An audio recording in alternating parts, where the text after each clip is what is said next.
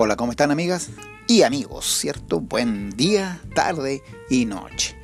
Bueno, vamos a conversar en este, en este podcast respecto de una acción que ya está cobrando bastante fuerza en términos de lo que se ha ido produciendo con la pandemia, ¿cierto? Con coronavirus. Y eso es las atenciones distantes, ¿cierto? Y en esto eh, vamos a hablar de un tema en particular que tiene que ver con las mesas de ayuda, ¿cierto? De repente las mesas de ayuda suelen eh, reunir variadas opiniones. Hay, hay quienes han tenido buenas experiencias con mesas de ayuda y hay quienes definitivamente las encuentran que no salvan. ¿ah? Así es que eh, las mesas de ayuda, por así llamarlo, eh, bueno, usan como el principal cierto artefacto de uso, el adminículo de uso es que es el teléfono normalmente, ¿cierto? Y estas mesas de ayuda, ¿cierto? Si bien nos remontamos a más a un par de décadas, ¿cierto? Eran los telefonistas en el fondo, ¿cierto? O las telefonistas o los telefonistas.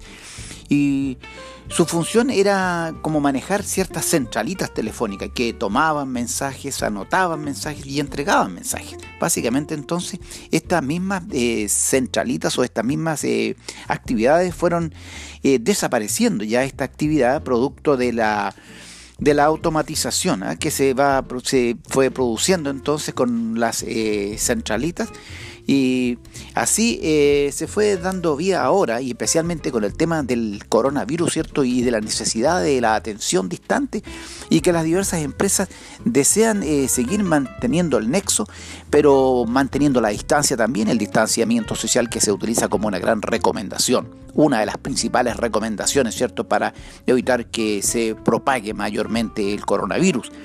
Y así las mesas de ayuda, le decía yo, están generando bastante tema. En el fondo, algunas personas con buenas experiencias las, eh, y, con, y otras personas no tanto. Hay que decir que las mesas de ayuda en el fondo deben ser equipos de trabajo, ¿cierto?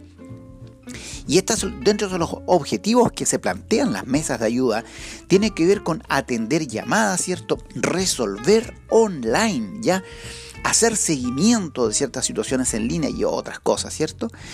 Ahora, eh, ¿por qué va este comentario de las mesas de ayuda? Tiene que ver, y este podcast en, definitiva, es cómo tender a que no roboticemos la mesa de ayuda. Ya es, prácticamente frecuente, ¿cierto? No, no, todavía no se ha hecho de una manera total, pero ya no es eh, difícil encontrarse con mesas de ayuda robotizadas. O sea, te, atiende una voz altamente robotizada, ¿cierto? Que intenta captar tus intereses. Entonces, eh, ahí empieza a producirse un cambio porque ya no es una persona que hay al otro lado. En tiempos justamente de pandemia, cuando muchas veces tú te encuentras con que las personas quieren hablar, ¿cierto? Quieren hablar un poco respecto de algo que quieren solucionar hablando con otra persona, ¿cierto? Entonces vemos que las mesas de ayuda se van robotizando y el llamado es un poco en este podcast es a quien efectúa esa función. Y lo personal también me ha tocado hacer esa función como una especie de mesa de ayuda o colaborador o, ayudante al teléfono, ¿cierto?